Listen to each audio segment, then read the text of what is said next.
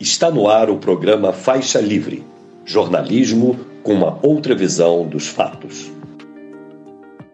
Olá, bom dia. Bom dia a você que nos acompanha nesta segunda-feira, 4 de julho, do, de 4 de setembro, 4 de julho, olha lá, 4 de setembro do ano de 2023, para mais uma edição do programa Faixa Livre, abrindo essa semana. Muito obrigado a quem está conosco assistindo a transmissão ao vivo pelo nosso canal no YouTube, o Faixa Livre.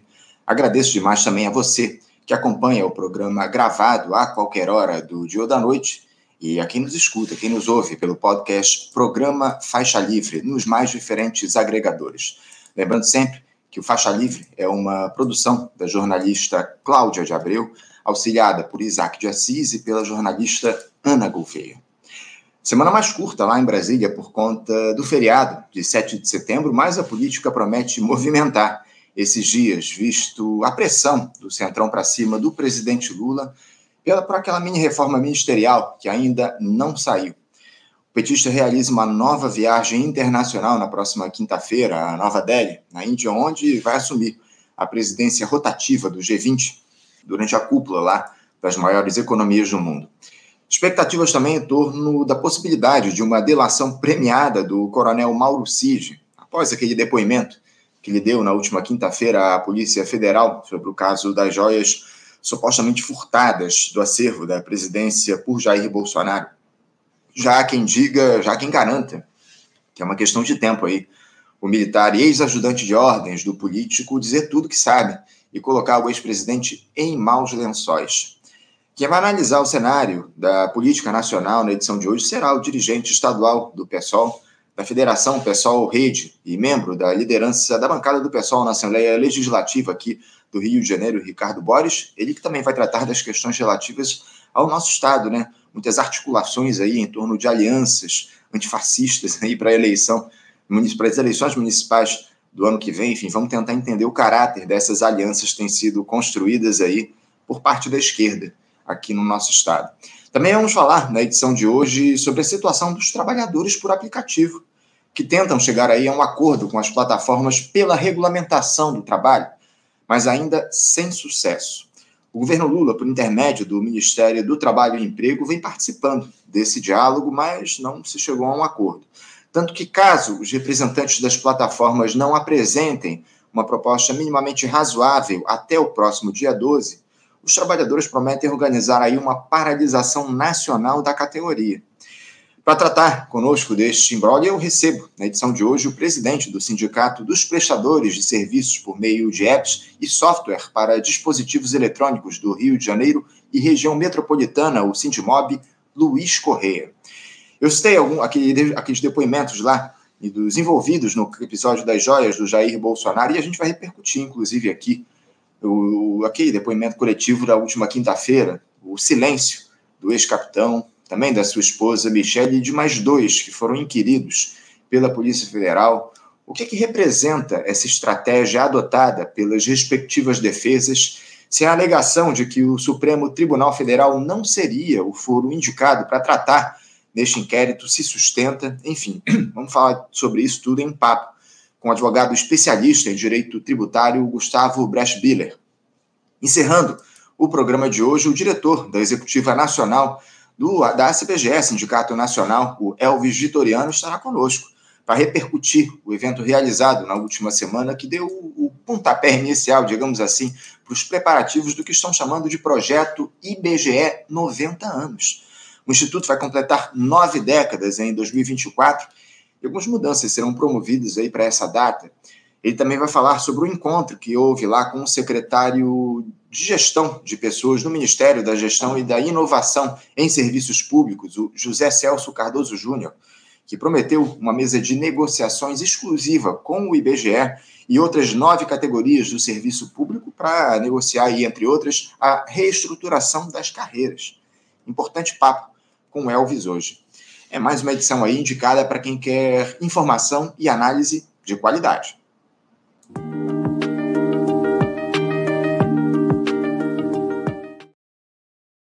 Bom, gente, como eu citei aqui na abertura do nosso programa, eu vou saudar do outro lado da tela o nosso primeiro entrevistado. Abrindo a semana, o dirigente estadual do PSOL, da Federação PSOL Rede e membro da liderança da bancada do PSOL na Assembleia Legislativa aqui do Rio de Janeiro, a Alerj, Ricardo Borges. Ricardo Borges, bom dia. Bom dia, bom dia para quem nos assiste ao vivo, né? Bom dia, boa tarde, boa noite para quem vai assistir o programa mais tarde. É, eu queria dizer que mais uma vez é uma honra ser convidado para esse programa que entrevista grandes nomes da, da esquerda brasileira, um programa essencial e que toca nos assuntos de uma forma que a grande mídia não permite que sejam tocados. Né? Então, é uma honra muito grande fazer poder estar aqui hoje com vocês. Alegria nossa, Ricardo. Obrigado pelas palavras. É sempre uma alegria te receber aqui no Faixa Livre. Você sempre se propõe a fazer esse diálogo aqui, muito abalizado com a gente no programa. Te agradeço muito, Ricardo. E eh, a gente tem uma série de temas aí para tratar contigo na edição de hoje. Porque nós temos aí um governo no nosso país, Ricardo, que administra a herança deixada pelo bolsonarismo, mas que acabou aprofundando, de certa forma, as escolhas que foram feitas pelo próprio Lula quando ele assumiu o Palácio do Planalto lá em 2003. O fisiologismo rasteiro, um empoderamento dado ao Congresso que paralisa o executivo praticamente, o abandono da luta de classes a partir dessa retórica de conciliação. E o resultado disso é uma administração conturbada, né, onde os avanços eles se dão limitados aos interesses do rentismo, do capital hegemônico, Ricardo, o, o, governo Lula, ah, esses aí primeiro oito meses de gestão até aqui, te decepciona de alguma forma? Você acredita em uma postura, ou acreditava em uma postura mais combativa do presidente da República, ou está tudo dentro do esperado, na tua avaliação, Ricardo? É, Anderson, na verdade, é, o governo Lula não decepciona, mas não é porque eu goste do que está sendo feito, é porque é, é, é, o que a gente esperava. A gente, quando a gente, enfim, opta, né, por, por acho que é a opção correta, né, de vencer o round eleitoral é, contra o fascismo, porque se Bolsonaro tivesse ganho as últimas eleições, talvez esse programa hoje não tivesse acontecendo, talvez o Congresso do PSOL que terminou ontem à noite, depois de, de, de quase 30 dias de plenários no Brasil inteiro, com discussões muito interessante não tivesse acontecido, talvez a gente tivesse hoje companheiros e companheiras perseguidas. Então, nesse ponto, eu acho que assim, apesar é, da gente desse governo Lula não nos representar, né, é, ele foi um, um passo muito essa, essa eleição, essa vitória eleitoral foi um passo muito importante para a gente poder continuar lutando é, é, pelo que a gente considera democracia, né? não essa democracia liberal burguesa, né, que a gente sabe que quando ela, quando a, a conjuntura é, exige que, que, que haja uma concentração de, de, de acumulação de capital, de expropriação dos direitos trabalhistas, de acumulação de riquezas, pelo mercado, eles, simplesmente, eles simplesmente aqui, principalmente na, na periferia do planeta, viram a chave e dão um golpe. Né? Então, o governo Lula não nos representa. Eu acho que a gente mais tarde vai falar de territórios. Eu acho que a vitória federal foi muito importante, mas nos territórios o fascismo continua comendo solto, mas a gente deixa isso para a hora que a gente for falar aqui da conjuntura estadual. É, e é isso, Anderson. É, eu não esperava nada muito diferente, não, e acho que o nosso dever, na medida do possível, é, é pressionar o máximo, o máximo possível para que a gente crie condições de, de avançar, né? avançar muito além é, do PT, que é um problema, né? porque quando o PT recebe uma crítica dos aliados ou, ou, ou, ou os aliados é, ainda que sejamos aliados por manter uma base, né, se Bolsonaro tivesse minimamente vacinado as pessoas é, é, e não tivesse feito campanha contra a vacina, talvez hoje ele fosse presidente do país, ou seja, perdeu também porque é muito ruim e porque nós nos esforçamos muito. Mas o, o PT ele trata né, como sectário qualquer um que o puxe para a esquerda. Né? Puxar para a direita, para o liberalismo econômico, todo mundo pode. A Globo News, a Folha, o Estadão, a Fiesp, todo mundo pode. Agora, quando você discorda do governo Lula, tentando, dentro dessa correlação de forças que já é absolutamente negativa, tentando pressionar um pouquinho para medidas é, mais à esquerda, somos tratados como, como, como, como sectários, ou até o próprio PT utiliza um termo que Brizola é, é, é, criou para se referir a eles, que a esquerda que a direita gosta. Uhum. Pois é, pois é, como linha auxiliar do bolsonarismo, enfim, a gente observa aí muitas questões que são levantadas a partir de uma crítica feita à esquerda a essa gestão. É o que a gente tem observado, lamentavelmente, ao longo desses últimos tempos. Agora, há um discurso dentro do Partido dos Trabalhadores, o Ricardo, de que o Lula estaria preocupado com a inação da classe trabalhadora, que não se mobiliza, não pressiona o governo, enfim.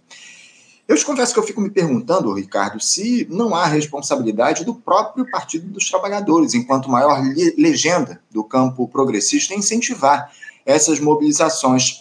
Ah, porque até agora eu só vi o PT tentando colocar a culpa do atraso do país nas costas do Roberto Campos Neto, né? lá o presidente do Banco Central. Não, evidentemente, que ele não tenha a sua parcela de culpa, mas, obviamente, é que determinadas escolhas feitas por esse governo também têm levado a esse quadro que está colocado. Não falta um, um, chamamento do próprio PT, Ricardo, à unidade no nosso campo. Os partidos de esquerda abandonaram a ideia de mobilizar o povo em busca de transformações estruturais, Ricardo? Olha, Anderson, muito interessante você você colocar essa questão, porque eu tinha pensado nisso, né, para o nosso papo. E eu tenho a convicção que o PT não é de hoje, odeia movimento de massa, odeia movimento popular, odeia povo na rua. Eu não sei se é medo de perder o controle, eu não sei se é medo das pautas é, ficarem muito populares ou muito à esquerda e, e, e prejudicar a relação, o compromisso que ele tem com o mercado, com a direita, com o centrão, que diga-se de passagem aqui, fazendo um pequeno apêndice, né? É, o, o, é interessante como a mídia hegemônica né, e, e, e normalizou essa relação com o centrão, né? Mas pelo menos ela já não usa mais isso para perseguir apenas a esquerda, né? Ela normalizou. Hoje a gente pode comentar de, de, de emendas parlamentares, né? a gente pode comentar é, de corrupção no, no, Ministério das Comunicações como algo isolado, que o próprio partido ou o Centrão vai ter que resolver e, e entregar uma solução para o Lula de uma troca, não sei exatamente o que vai acontecer, ou panos quentes, mas é interessante, isso é uma coisa que assim eu tenho reparado hoje não se criminaliza mais o centrão, né? É, é, é, tido como uma deficiência da nossa democracia que precisa ser resolvido nem não se sabe como nem quando a longo prazo, né? Isso é algo muito interessante para a gente pensar. Mas o, o, governo Lula se esforçou muito para que as mobilizações populares durante o, o, o governo Lula não, perdão, o PT durante o governo Bolsonaro se esforçou muito para que, as, que as expressões de massa, para que as manifestações populares não acontecessem, para que as ruas não é, é, é, é fomentar, para que não se fomentasse um movimento das ruas, uma nova primavera, manifestações que pudessem pressionar o governo. Acho que e, e isso parece repetir agora, o que é um grande erro, porque se o governo Bolsonaro e o bolsonarismo têm algo para reensinar a esquerda é a capacidade de mobilização da base deles. A gente precisa mobilizar nossas bases, a gente precisa. É um exemplo que a gente tem que tirar do governo Bolsonaro. A gente não pode confiar apenas nesse pacto conciliatório com o grande capital, com a mídia corporativa, porque eles nos traem no momento que, assim, nós fazíamos oposição é, é, pela esquerda a, a, a Dilma, fizemos é, é ao PT né? E mas quando houve o golpe, foi um golpe para cima da Dilma, isso a gente não pode negar. Ou quando houve a Lava Jato, é, embora setores do nosso partido tenham é, é, é digamos assim, errado muito no, no, no, na simpatia à Lava Jato, a gente tem setores do partido que cometeram esse equívoco grave. Nós defendemos a, a, presidenta Dilma, nós defendemos a democracia, nós, inclusive, saímos das nossas pautas né, para poder lutar pela manutenção dessa democracia tão frágil e, e, e, que só chega numa, numa parte da população muito pequena, né? É, é, é mais uma. É, quando a gente for falar de Rio de Janeiro, eu, vocês vão entender o que, que isso quer dizer. Agora é isso: o PT não gosta de movimentos de massas, ele desmobiliza as ruas. Assim, a gente realmente é incipiente na capacidade, o PT, como grande partido, como o único partido de esquerda que pode ser chamado, ou de centro-esquerda, ou progressista, né, ou social-liberal, enfim, que pode ser chamado de partido de massas é o PT. Nós, sem a, a, a, nós hoje, a esquerda hoje, sem o PT não tem essa capacidade. E o PT se esforça para que isso não se aconteça. Só terminando, vi de 2013, que inclusive é visto por muitos setores da esquerda como um movimento reacionário, mas era um movimento que começou com pauta de esquerdas, que precisava de direção e que a falta de direção, a falta de uma organização de direção foi, fez com que ele fosse se perdendo e, de, e fosse inclusive um elemento importante para a ascensão da direita e da extrema-direita aqui no Brasil, na minha avaliação. Sem dúvida, sem dúvida. Agora, o, o, Ricardo, eu queria te questionar justamente em relação a isso que você trouxe aqui para a gente nesse teu último, nessa tua última resposta. Como é que você vê essa, essa questão da mobilização popular, da necessidade de unidade da esquerda dentro do próprio pessoal, o, o Ricardo? O seu partido ele tem atuado na construção de uma oposição propositiva ao governo Lula, à esquerda, mas dialogando com os movimentos sociais, com a classe trabalhadora. O pessoal tem atuado para tentar construir essa unidade da esquerda, uma unidade efetivamente à esquerda, Ricardo? Olha, tem, tem. Né? Óbvio que no pessoal a gente tem diferenças fundamentais. Né? É um partido de, de uma discussão interna que às vezes até nos toma muita energia, mas muito salutar. Aqui no Rio de Janeiro, inclusive, é, o pessoal nunca teve uma maioria absoluta de nenhuma força, sempre foi um condomínio de minorias, e esse congresso que, que se findou ontem, pela contagem dos votos, vai, será novamente um condomínio de minorias, ou seja, não haverá uma maioria que possa ditar as regras ou os caminhos do, do, do pessoal do Estado do Rio de Janeiro. Terá que ser dialogado em todas as forças, ficou mais uma vez a divisão da futura, da futura direção executiva, do futuro diretório, ficou muito dividido e só a conversa, é, é, é, o diálogo e, e, e, a, e o poder de, e a síntese vai fazer com que nós caminhemos juntos. É evidente que há setores que eu acho que o pessoal tem uma avaliação quase unânime no cenário. A gente não discorda na avaliação, a gente discorda na tática, a gente discorda na estratégia. Tem setores que acreditam que é importante pressionar é, o governo do Lula é, é, é, por dentro do governo. Isso nós vencemos, né? O, o, tirando a, a, a, a, ministra Sônia Guajajara, é, que é uma filiação, entre aspas, democrática e que está no governo não pelo pessoal, mas pela, pela, pela, pelo movimento social que ela representa, é, nós optamos por não ter cargos no governo.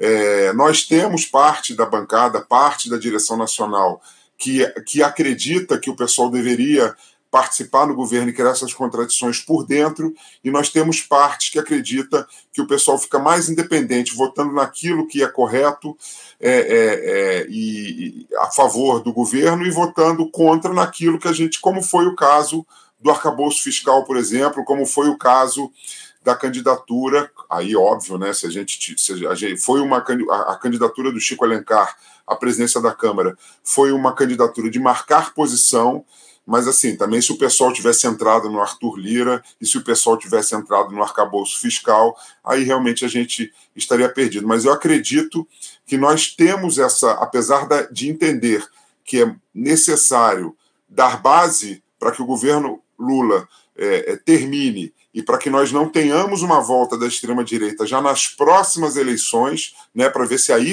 a gente tem pelo menos sete anos né, para criar uma, uma, uma conjuntura é, mais favorável a, aos avanços de esquerda. Né? É, enfim, me perdi um pouco aqui, mas acho que me fiz entender. Sem dúvida, sem dúvida alguma. Deu, deu para entender perfeitamente a, a, o teu pensamento, ainda mais, o, o, Ricardo, nessa, nessa conjuntura que a gente tem. Eu queria até que você falasse um pouco a respeito de como é que, aproveitando que você citou na tua resposta, como é que se deu essa, essa discussão toda é, dentro do pessoal que foi encerrada no dia de hoje, esse congresso que foi realizado ao longo dos últimos tempos, enfim. É, havia uma série de teses sendo discutidas, não é isso?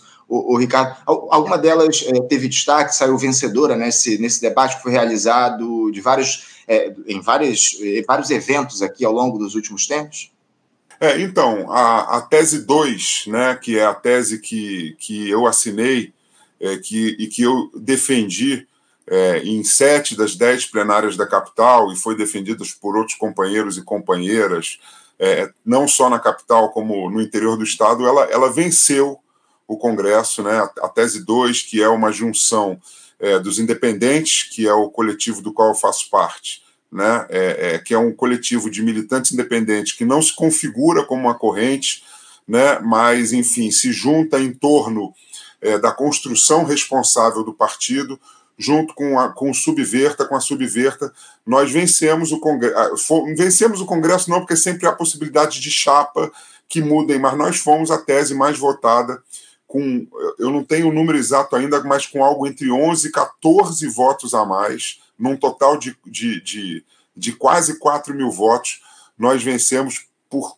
entre, algo entre 11 e 15 votos a mais que a tese da Revolução Solidária e da Primavera, que compõe é, é, o campo majoritário nacional. Né? Então, nós fomos a tese mais votada, é uma tese representada pela em figuras públicas, né, pela deputada federal Talíria Petroni, pelo Chico Alencar, pelo deputado estadual Flávio Serafini, pelos vereadores William Siri, Marcos Paulo, Paulo Pinheiro, no Rio, na capital, Janilce Magalhães de São Gonçalo e professor Túlio Niterói. Essa tese foi a tese mais votada do Congresso Estadual do PSOL. É, foi, foi uma votação muito acirrada, como você trouxe aqui para a gente, entre 11 e 14 votos, a diferença da primeira para a segunda colocada, enfim.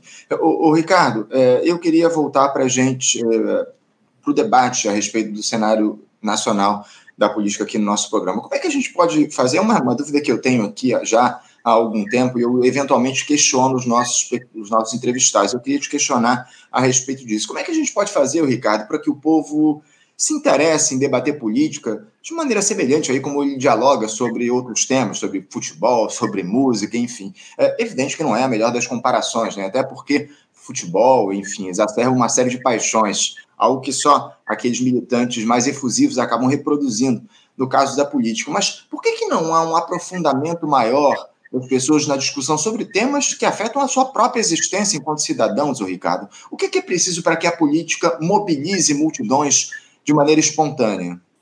É, eu, eu vou até te falar uma coisa, Anderson, usar um exemplo pessoal. Eu não gosto muito de usar exemplo, exemplos pessoais, né, mas a discussão política ela entrou na pauta da vida das pessoas né, de, de sete anos para cá e se aprofundou é, é, no, no, nos quatro anos de governo Bolsonaro. Né? Eu tenho uma rede social é, que não é muito grande, mas que, tem um, um, um que tinha um determinado engajamento nas discussões políticas e senti que após a eleição do Lula o interesse pelos meus textos políticos diminuiu um pouco. Eu acho que há uma certa anestesia é, nesse momento, uma anestesia preocupante é, é, nessa questão, porque é, as pessoas não estão agora. Não sei se o processo foi muito cansativo, se o PT tem essa, se o governo PT tem essa coisa de, de, de anestesiar um pouco é, a militância, mas as pessoas estão menos interessadas em debater políticas, as pessoas estão menos interessadas em debater contradições dentro do nosso campo. E aí eu vou até dar um exemplo muito simples, que é o Zanin. Né? O, o, inclusive a gente brinca aqui, pelo amor de Deus, é, é uma brincadeira, né? Que o Lula, já que ele está pensando em expandir ministérios, ele podia criar o Ministério da Escolha do, do ministro, dos, de ministro do STF e colocar o Temer, né? Porque o Temer foi, apesar dos problemas do Xandão, o Temer foi mais feliz que, o, que, o, que, que os governos PTs nas escolhas dos seus ministros do STF, né? Mas, enfim, brincadeira à parte, né? O próprio Zanin, né? Qualquer um que tivesse feito uma pequena pesquisa, uma rápida pesquisa, saberia que ele é um conservador de carteirinha saberia que ele iria votar contra todas essas pautas tão importantes né, é, para a esquerda, e eu acho que não são pautas de esquerda, são pautas humanitárias. Né? É, e aí é esse conceito de democracia. Quer dizer, quando você tem um, um, ministro do STF, um STF, que vota contra a descriminalização do aborto, porque a favor do aborto ninguém é. Né? Ninguém é. A questão é, é uma política pública né, que salva vidas né, de mulheres. né? Porque assim, que democracia é essa em que uma mulher de classe média, de classe média alta, paga 30 ou 40 mil numa, numa clínica clandestina da Zona Sul do Rio de Janeiro, que todo mundo com três perguntas descobre o endereço, mas ela continua ali existindo, e nas favelas, nas periferias, nas comunidades, elas morrem dentro da própria casa, tomando remédios, ou num açougue é, qualquer, fazendo um aborto enfim, de maneira quase medieval, né? Então, que democracia é essa, né? Então, essa anestesia, por exemplo, fez com que o, o, o, a base petista é, confiasse no, no, no Zanin como, não querendo comparar, por favor, mas como a base bolsonarista confiava no Bolsonaro, né? Criou-se um, um mito que o Zanin resolveria tudo. E agora já tem um mito que ele está fazendo isso é, para não parecer, é, é, para não parecer, é, digamos assim, sub, ao PT, mas que nas grandes pautas importantes da luta de classe ele votará a favor dos interesses do trabalhador e nos costumes não. Quer dizer, é, é, é essa, essa alienação, ela não é sadia e ela pode nos levar para um problema muito grande. A gente precisa, a gente pode ser aliado, né? É, por, por, uma questão de sustentar o, o, o, que a gente chama de democracia. Né? A gente pode ser aliado, um aliado independente, a gente pode formar, se não a base do governo Lula é, é, no Congresso, a gente pode fazer, formar a base de sustentação do governo Lula para que não haja outro golpe ou uma volta é, da, da extrema-direita já, na, já no, nas próximas eleições. Mas a gente precisa, né, numa relação dessa, ter crítica. Né? A gente não pode simplesmente, que é uma coisa, se transformar que me desculpem os companheiros do PCdoB, acho até que eles estão um pouco insatisfeitos e querendo de novo encontrar uma certa independência apesar da federação, a gente não pode é, se transformar num puxadinho acrítico do PT. A gente precisa ter essa independência, a gente precisa construir uma opção de esquerda, uma opção popular, uma opção que não esqueça da luta de classes como principal pauta entre tantas outras tão importantes quanto e trazer a população do nosso país para o debate. Né? Eu acho que essa é a grande questão. Né? O povo precisa participar do debate público em relação às principais questões aí do país, ainda mais diante de uma realidade caótica como essa, em que a gente está colocado nos últimos dias, com a herança que foi deixada e com a ameaça, acima de tudo, da extrema-direita voltar aí, como você colocou, no ano de 2026, a comandar a nossa república. Ô, ô Ricardo, uh, qual é o caminho que tem tomado essa dita transição para o qual a Grande Aliança se propôs no ano passado. Esse governo ele abre a possibilidade para que lá em 2026 a gente possa avançar em um projeto efetivamente de esquerda, ou você acredita que ele apenas aprofunda ainda mais a dependência que há do andar de cima aqui no nosso país, Ricardo? Eu acho que o Lula, com a idade que tem, e por tudo que passou, né, por uma prisão de quase é, é ilegal, injusta de quase 600 dias, né, impedido até de sair, né, para velar, né, é, é, é, parentes, né, enfim, eu acho que ele sofreu muito e ele tem hoje um desejo muito grande. Ele, eu acho que ele já não tem um desejo, quer dizer, talvez nunca tenha tido, né, mas ele não tem um desejo de uma grande transformação social ele tem um, de, ele tem um desejo muito digno e muito importante né, é, é, é da questão da fome é, e, e, também uma, acho que uma vaidade pessoal é, de sair como um, um grande líder mundial é, que salvou a democracia brasileira, enfim. E, de fato, com todos os problemas que a gente tem o, da era democrática, o Lula é fácil, fácil, fácil. O melhor presidente que nós tivemos, o melhor presidente que nós estamos tendo. Mas a gente precisa avançar demais. E esse, esse governo é um governo que tem uma incapacidade é, é, é, justamente de avançar, é um governo submisso ou submetidos aos interesses do capitais em troca de políticas que são muito importantes nesse, nesse momento em que o Brasil tem, em que o país tem fome, que o país, é, é que a juventude é, negra e periférica morre, né, é, é, em que não há democracia no campo, em que não há democracia na floresta amazônica, que não há democracia nas favelas, né, tomadas por milícias, por tráfico de droga, ou na Baixada Fluminense, que os votos são comprados, e, e, e, e ou seja, a, a, a nossa, eu até brinco, né, a gente no Brasil, a gente tem entre os nossos 210 milhões de habitantes, a gente tem 50 milhões com, com um plano de saúde e 160 milhões que dependem do SUS para ter da saúde pública para sobreviver. É, essa é uma pergunta. Quanto da nossa população vive na democracia e quanto, quantos vivem numa ditadura? Né? É, são 50 milhões de brasileiros que vivem numa democracia, né? porque não tem democracia na Rocinha, não tem democracia na Maré, não tem democracia no campo em que o MST é acusado, que ocupa terras para produzir, para reivindicar a reforma agrária, mas quem realmente é, é, invade, mata, é, é, é, é são, é o agronegócio, são os grileiros, são os coronéis. Então, assim, uma coisa que a gente precisa conquistar nesse governo Lula é pelo menos um ambiente de mobilização social, um ambiente de mobilização das bases, para que a gente tenha condições materiais de avançar para algo mais popular a partir de 26. Se o PT não nos, pelo menos dada a situação em que ele está inserida, de não ter muito para onde correr, se ele pelo menos não nos der essa condição, ele terá feito um desserviço e a gente ali na frente entrega de novo esse país ou para a extrema direita, se eles acharem necessário, ou para uma direita liberal que, quando sente que o poder está acabando, vira a chave, aperta o botão de emergência e, e, e, e deixa o ovo da serpente eclodir novamente. Né? Essa é a história do Brasil e, da periferia da América Latina é, há, há, mais de 100 anos. Né? É isso, é isso, muito bem observado. Ricardo, eh, eu também queria tratar aqui com você, né, hoje a respeito dos temas relativos ao nosso estado aqui, ao Rio de Janeiro, porque o, o cenário aqui é, é, bastante complexo. Eu fiquei sabendo que há uma tentativa aí de se construir uma suposta frente antifascista no Rio, que conjuga forças ou figuras aí como Eduardo Cunha, Marcelo Crivella e o partido dele, o Republicanos, União Brasil, o PP, também milicianos, enfim. É, eu queria saber se isso é de fato verdade, o, Ricardo, e, e, quem é que tem tentado levar à frente essa proposta de construção aí de frente antifascista já para as eleições municipais aí do ano que vem? Isso de fato existe a tentativa, é, existe a tentativa da construção de uma frente antifascista. Existe.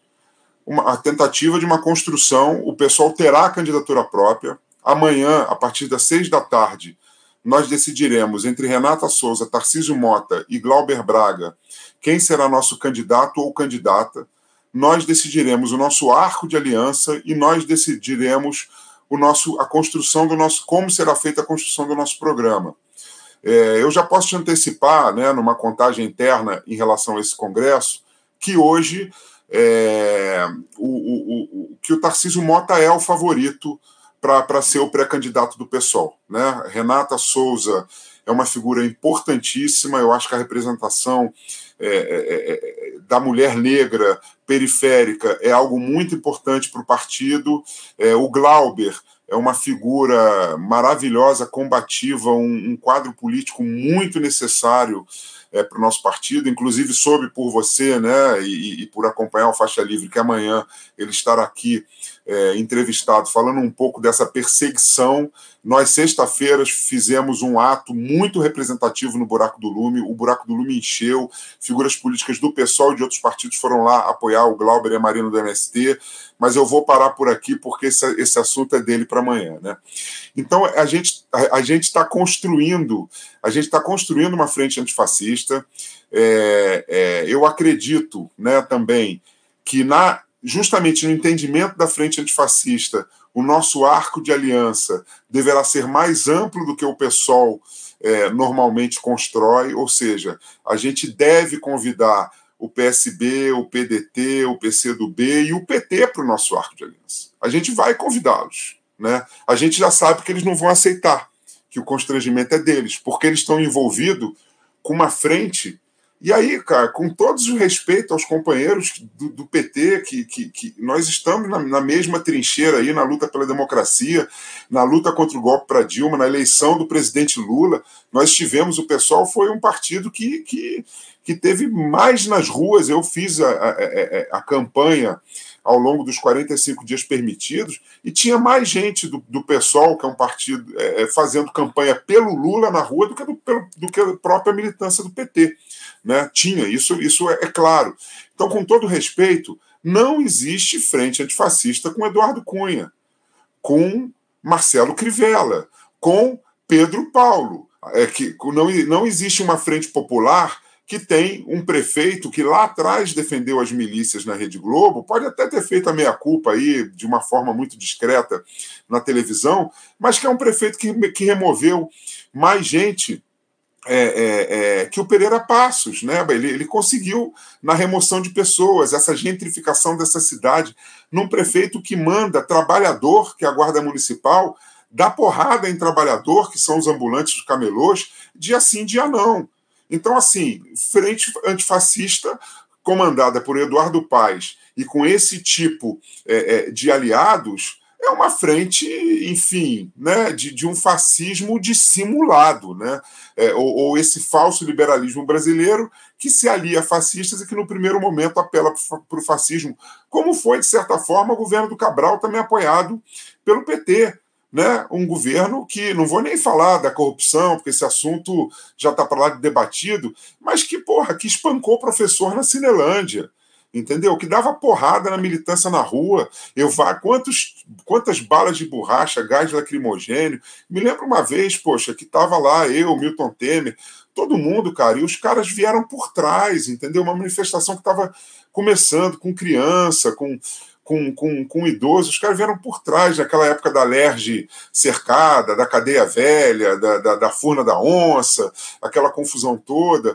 Então, assim, gente, se o PT está do lado de uma frente fascista dissimulada, o que eu posso pedir aos companheiros do PT, pedir ao Quaquá, pedir ao presidente do PT, é, é, eu sei que tem alguns parlamentares, algumas figuras públicas do PT e alguns militantes e algumas militantes do PT que estão muito incomodados com isso e que gostariam de estar, ainda que informalmente, assim como o PCdoB, do nosso lado. Eu espero que eles não sejam é, boicotados pelo partido. Né? É, eu, eu, eu, quero evitar citar nomes de figuras públicas aqui que simpatizam muito mais com a candidatura do Tarcísio, mas o próprio, vou citar porque ele mesmo publicizou isso, o próprio Lindbergh já falou que faria é, é, é, é petistas com Tarcísio petistas com PSOL, e aí, claro, se a Renata ganhar, petistas com a Renata ou petistas com Glauber. Então, assim, vai existirá uma frente antifascista.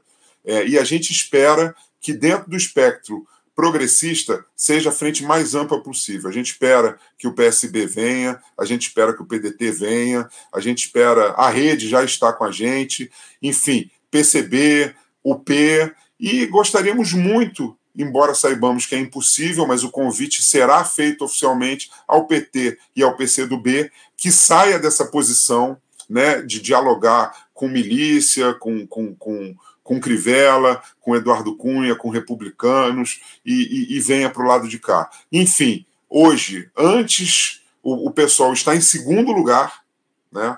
É, é, é, é houve uma, uma, uma recente pesquisa que colocou o Tarcísio à frente de toda a direita e de, de toda a extrema-direita, fora o Eduardo Paes, que também é de direita, gente. O Eduardo Paes não é de centro, o Eduardo Paes não é de esquerda, o Eduardo Paes é de direita, é um cara que está a serviço da especulação imobiliária, da incorporação, é um cara que, enfim, está levando o sonho da classe média lá para Curicica, nada contra quem mora lá, e, e deixando é, é, regiões da cidade tão importantes, mas isso é outro debate que outras pessoas fariam melhor de uma metrópole que não expanda as suas fronteiras, mas que recupere os lugares mais próximos do centro, mais próximo do trabalho, que dariam melhor condição de vida para o cidadão e para a cidadã, para que seja uma cidade um pouco mais humana. E eu acho que essa prefeitura do PSOL, o que a gente quer é uma cidade mais justa e mais humana, para que as pessoas possam,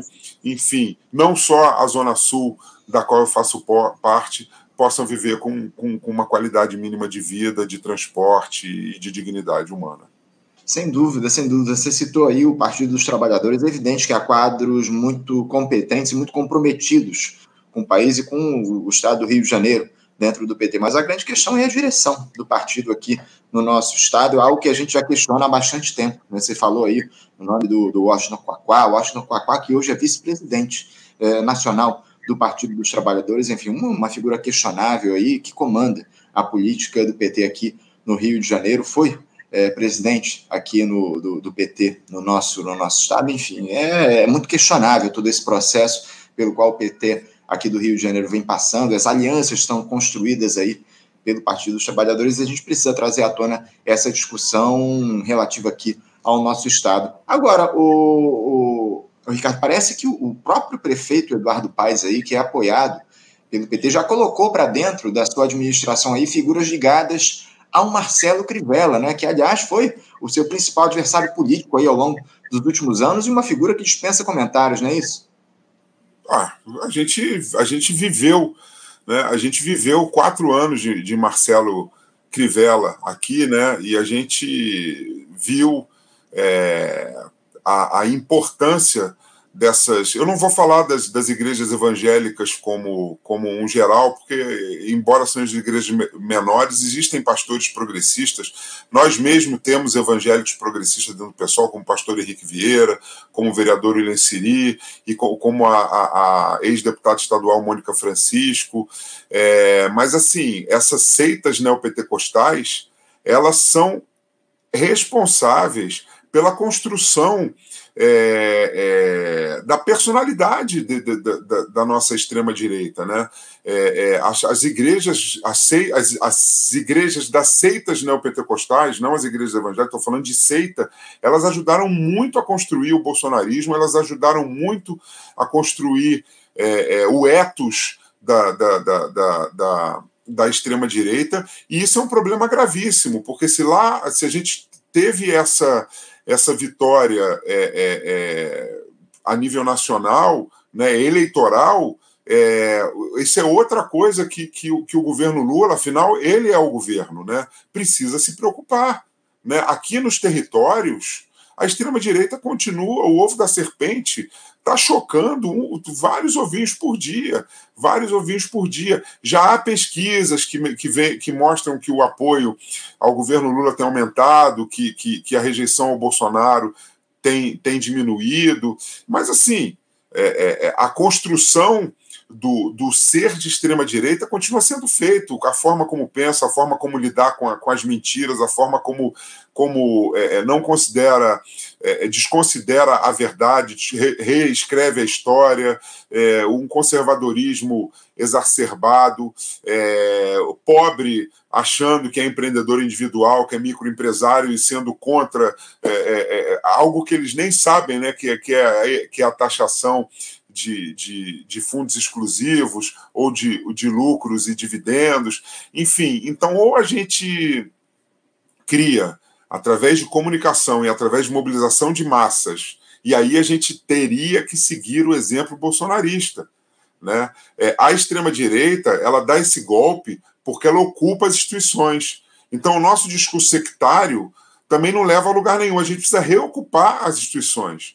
O judiciário é de extrema direita, o legislativo é de extrema direita, o executivo federal hoje está numa centro-esquerda é, é, é, é, conciliada com, com uma direita liberal, né, e nem tão liberal assim no caso do Centrão, porque o Centrão mente quem diz que o Centrão se vende, o Centrão se aluga. Então ele estava alugado para o Bolsonaro até oito meses atrás, hoje está alugado para o Lula. Nada impede que daqui a um ano ou dois anos ele, ele esteja alugado, alugado para outro setor, para outra força, como, por exemplo, o Eduardo Cunha, lá no governo da Dilma, quebrou o contrato, se alugou para outros interesses. Né? Então, assim, é, a gente ainda tem uma situação muito grave. E essas críticas que eu estou fazendo ao PT é umas críticas que chamam ao diálogo, que chamam a que a gente se salve.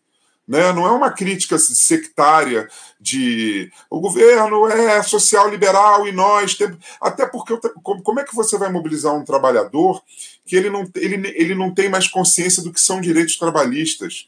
Ele acha que tem que sentar na, na, na, porcaria do Uber, e vai ter um papo aqui depois sobre isso, trabalhar 15 horas por dia, e que se ele se esforçar, ele talvez um dia tenha um fundo exclusivo ou more numa cobertura. Isso é uma loucura, gente. A gente precisa trabalhar a consciência de classe das pessoas, senão a gente não vai chegar a lugar nenhum.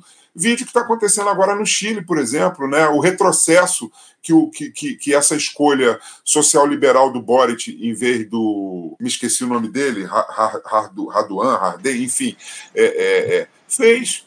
Assim, o problema lá na Argentina com Fernandes, né? Tudo bem, o Macri entregou um país insolúvel, né?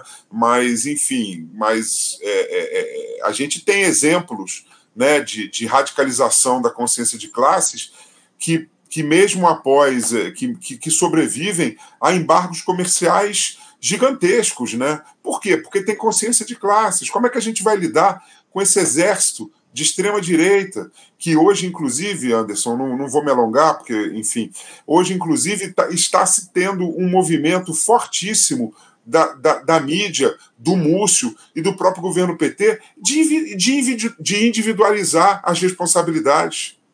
Cara, eles deixaram tudo acontecer, eles pensaram, até os 45 do segundo tempo, uhum. eles estavam em debate se iam apoiar o golpe ou não. não. Não foi um movimento individual. Ganhou por muito pouco dar apoio da base para que o governo Lula assumisse. Mas o, os próprios acampamentos, aquele acontecimento que, quando mandaram esvaziar o acampamento, eles apontaram as armas e falaram: daqui ninguém tira, pelo menos até que a mulher do Braga Neto pudesse sair do acampamento. Né? Enfim, o nosso tempo está tá aí, eu quero te passar a palavra. Nada, não, não. É sempre uma alegria. É importante ouvir seus comentários, Ricardo, que são pertinentes, ainda mais em um cenário conturbado como a gente tem. Você trouxe essa questão militar aqui para a nossa discussão. A gente tem observado aí a influência das Forças Armadas na política do nosso país ao longo dos últimos anos, e como você muito bem colocou, não, não, não ganharam a disputa política por um detalhe no ano passado, nas eleições, aí, por menos por, por cerca de 2 milhões de votos, Jair Bolsonaro não saiu vencedor com um projeto autoritário dele e que teve, evidentemente, o apoio decisivo das Forças Armadas, como você trouxe. É a situação é muito complicada, muito conturbada, conturbada, Ricardo. A gente precisa, acima de tudo, aprofundar as discussões e, e a gente conta com as suas participações aqui para fazer esse diálogo aqui sempre de muita qualidade aqui no nosso programa, Ricardo. Quero agradecer demais por você participar aqui da nossa edição de hoje. A gente certamente vai ter muita coisa ainda para debater até o fim desse ano, ao longo dos próximos anos, durante essa gestão Lula, muitas dificuldades, e no ano que vem, um ano essencial, que é eleição, ano de eleição, eleições municipais, enfim, muitas disputas, ainda mais aqui no nosso, no nosso Rio de Janeiro, com essa tentativa de se construir uma aliança antifascista. Enfim, a gente espera, acima de tudo, que a esquerda se imponha nesse debate e traga uma alternativa que coloque no topo das prioridades o interesse da classe trabalhadora. Mais uma vez, Ricardo, obrigado aí pela tua participação. Te desejo uma ótima semana de trabalho e deixo meu abraço forte. Obrigado, como sempre é uma honra participar de um programa que tem nomes tão importantes no debate é, e eu estou sempre disponível. Um forte abraço para todo mundo. Obrigado, Ricardo. Um abraço forte para você. Até a próxima. Conversamos aqui com Ricardo Borges. Ricardo Borges, que é dirigente estadual do PSOL, também da Federação PSOL Rede e membro da liderança da bancada do PSOL na Assembleia Legislativa do Rio de Janeiro, a ALERJ, tratou conosco aqui a respeito das questões relacionadas à política do nosso país, à dinâmica no nosso estado também, essa tentativa de se construir uma aliança à esquerda para disputa das eleições municipais aí nos diferentes municípios do Rio de Janeiro. Enfim, o Ricardo tem participado desse debate muito de perto conversou conosco aqui a respeito dessas questões. É sempre uma, uma alegria contar aqui com as participações do Ricardo Borges no nosso programa. Você, ouvinte do Faixa Livre, pode ajudar a mantê-lo no ar. Faça sua contribuição diretamente na conta do Banco Itaú, agência 6157, conta corrente 99360, dígito 8. Esta conta encontra-se em nome do Sindicato dos Professores do Município do Rio de Janeiro e região, o Simpro Rio, uma das nossas entidades patrocinadoras, mas seus recursos são destinados exclusivamente para o financiamento do nosso programa. Você pode fazer sua doação de qualquer valor, utilizando também a nossa chave Pix, que é ouvinte@programafaixalivre.com.br. Sua contribuição é fundamental para a manutenção desta trincheira progressista no ar.